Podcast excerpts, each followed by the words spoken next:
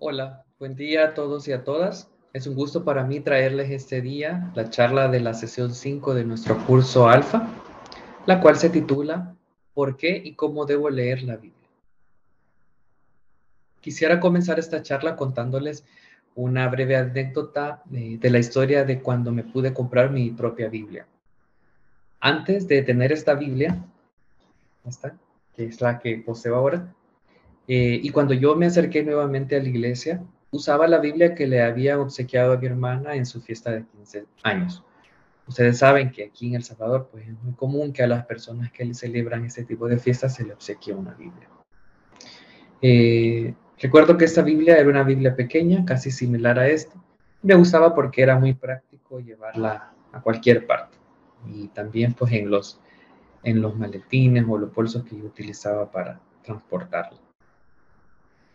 Eh, sin embargo, era interesante que nunca sentí la Biblia como mía, pues estaba consciente de que mi hermana en cualquier momento podía pedírmela de vuelta.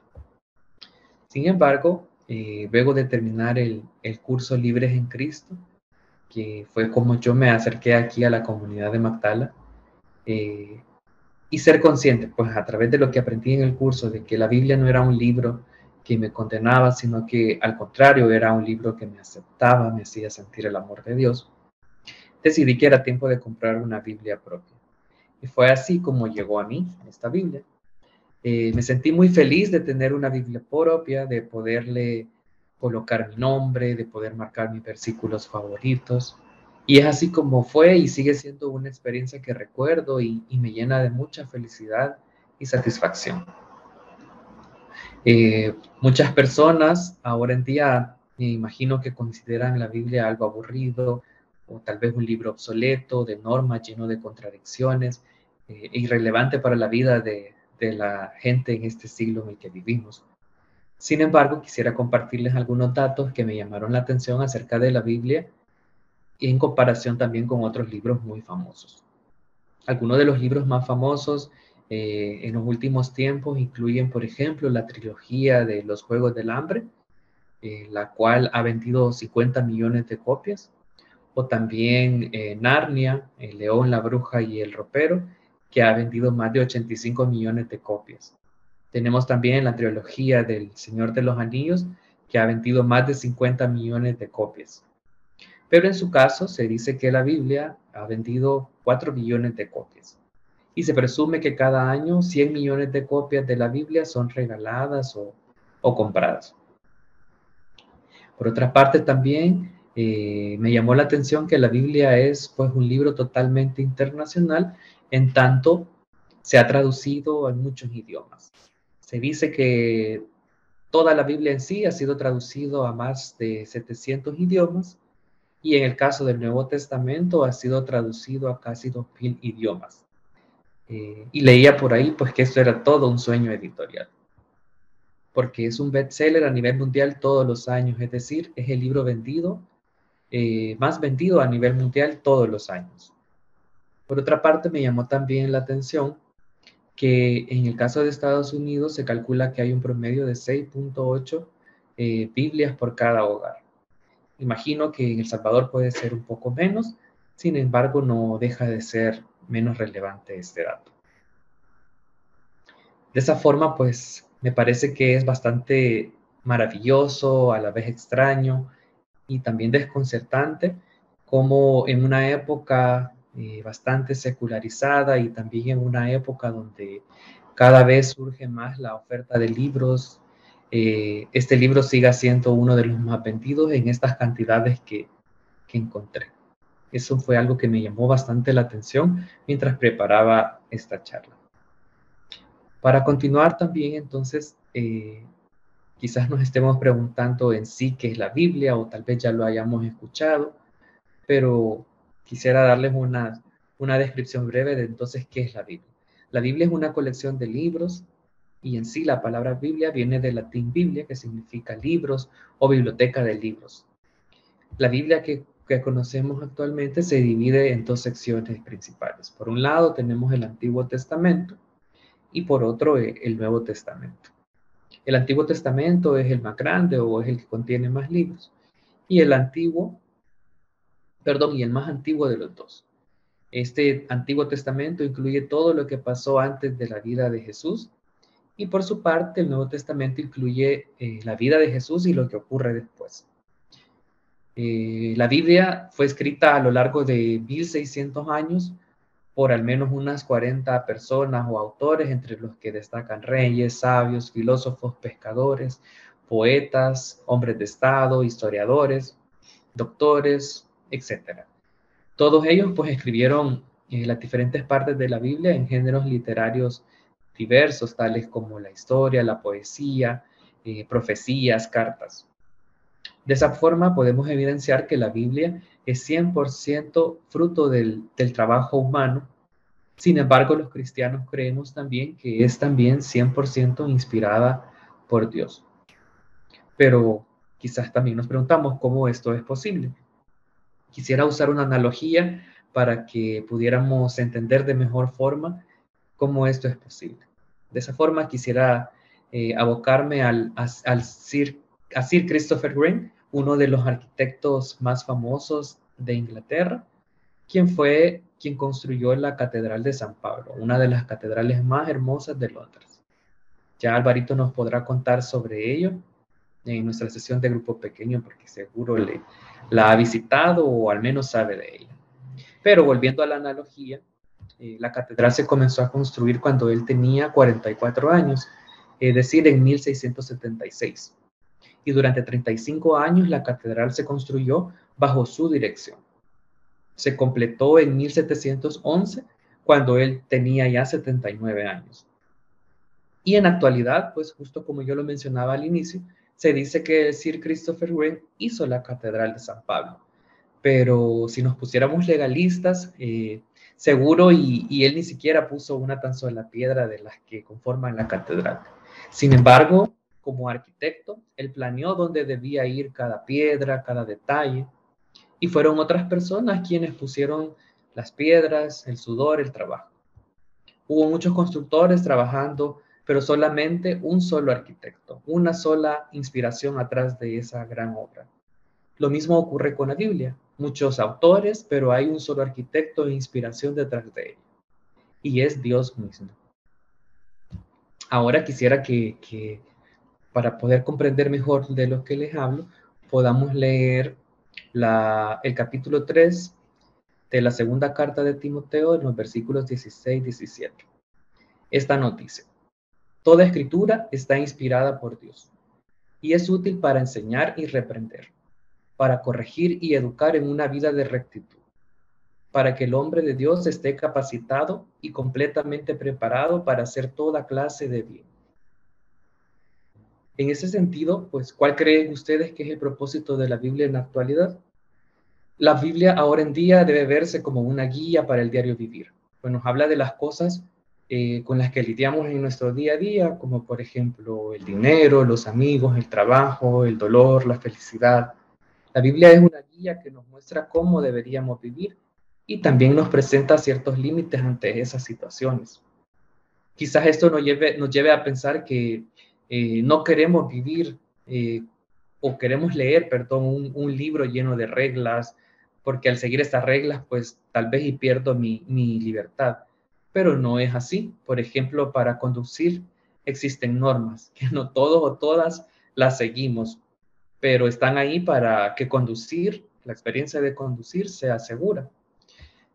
Quisiera también ahora recurrir a otra anécdota. Recientemente andando con Alvarito, eh, hicimos un giro indebido en una intersección y por ello me gané una esquela. ¿Se imaginan que por ese giro hubiera ocasionado un accidente? pude haber atentado contra la vida de Alvarito y contra mi vida misma.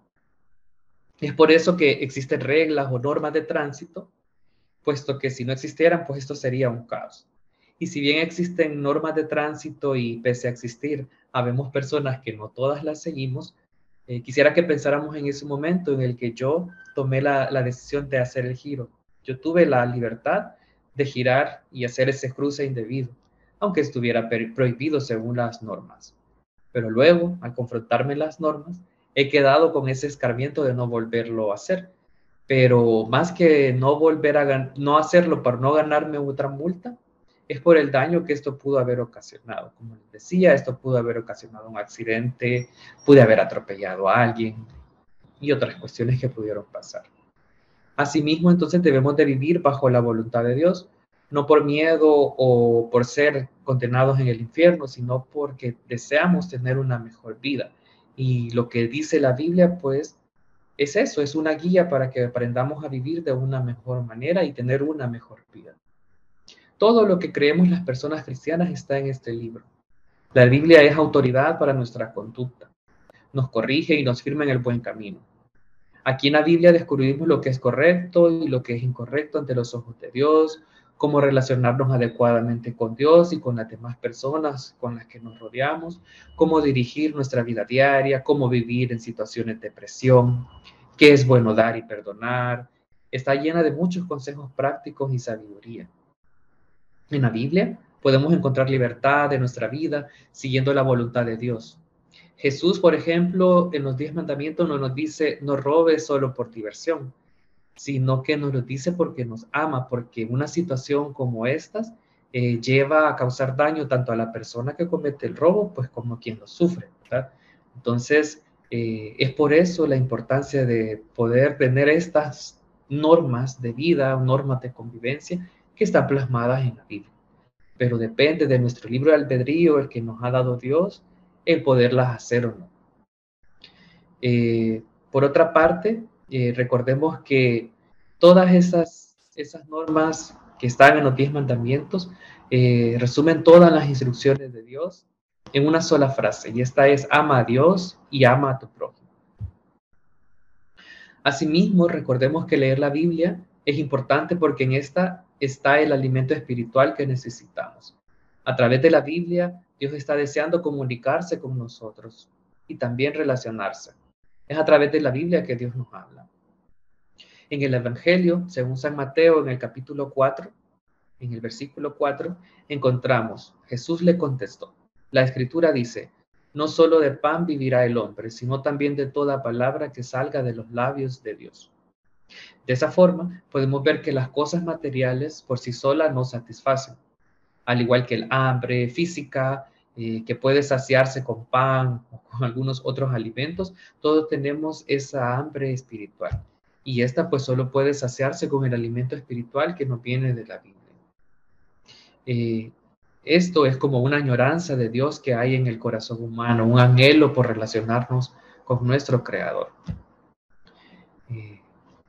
Llegando a otro punto también sobre la Biblia, quizás muchos de nosotros y nosotras hemos cuestionado algunas de las cosas que están en la Biblia, con las cuales quizás no concordamos o que se nos son difíciles de entender.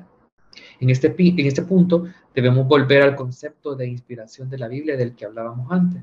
Si bien la Biblia está inspirada en Dios, eso no quiere decir que no haya cosas poco entendibles o, o que no, o cosas que no logremos comprender del todo. Así, por ejemplo, el, apóstol Pablo, en alusión a las cartas de, Pablo, un otro discípulo, dice, algunos aspectos en ellas son difíciles de entender. Entonces, imaginémonos si un apóstol no conseguía entender a otro, eh, entonces, ¿qué de nosotros, verdad?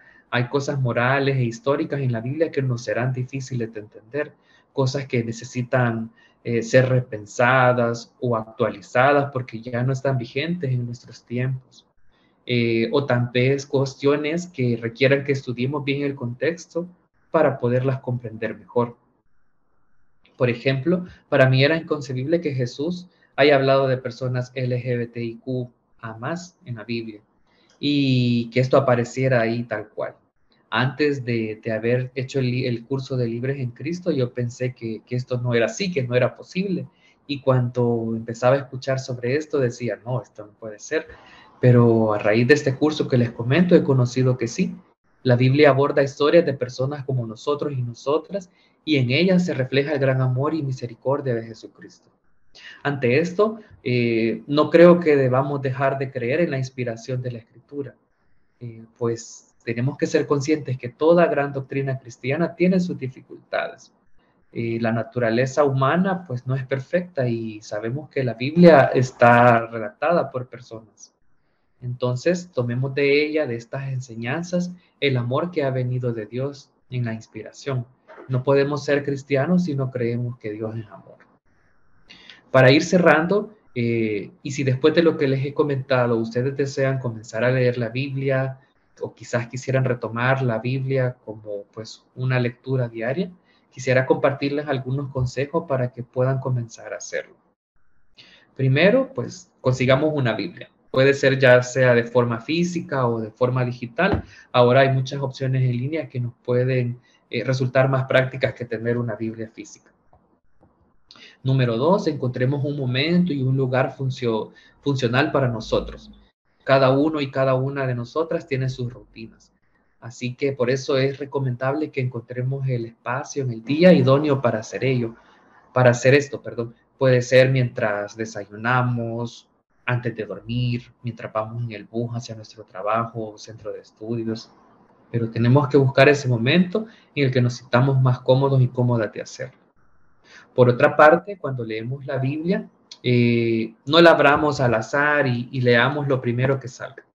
Leer de esa forma puede resultar confuso porque no logramos entender el contexto en el que se ha dicho, en el que se cuenta algunos de los relatos o historias o enseñanzas que están en la Biblia. Entonces lo mejor eh, que podemos hacer es leer un libro a la vez en orden y no necesariamente tiene que ser el primero, el Génesis. Podemos comenzar por alguno de los cuatro evangelios. Número cuatro, es importante que identifiquemos qué género estamos leyendo. Si es una historia, si es poesía, si es profecía o si es una carta. Que como les mencionaba, son los géneros literarios que más, a los que más se recurre en la escritura de la Biblia. El poder comprender qué género estamos leyendo nos va a ayudar a entender mejor lo que estamos leyendo. Por otra parte, como un quinto consejo, es que hagamos preguntas e investiguemos. La Biblia ahora en día debería de ser leída de una forma crítica, a la luz de la razón eh, e investigar, porque como siempre, eh, eh, las cuestiones que aquí aparecen se han surgido en momentos específicos, en momentos donde se han visto determinados por la cultura, por lo que surgía en esa época, en esas sociedades. Entonces es bueno que nos hagamos preguntas y cuestionemos esas situaciones que vamos leyendo. Por otra parte, también es importante que cuando leamos la Biblia podamos orar para poder pedirle a Dios un mejor entendimiento y sabiduría para comprender en lo que, eh, lo que ella nos dice.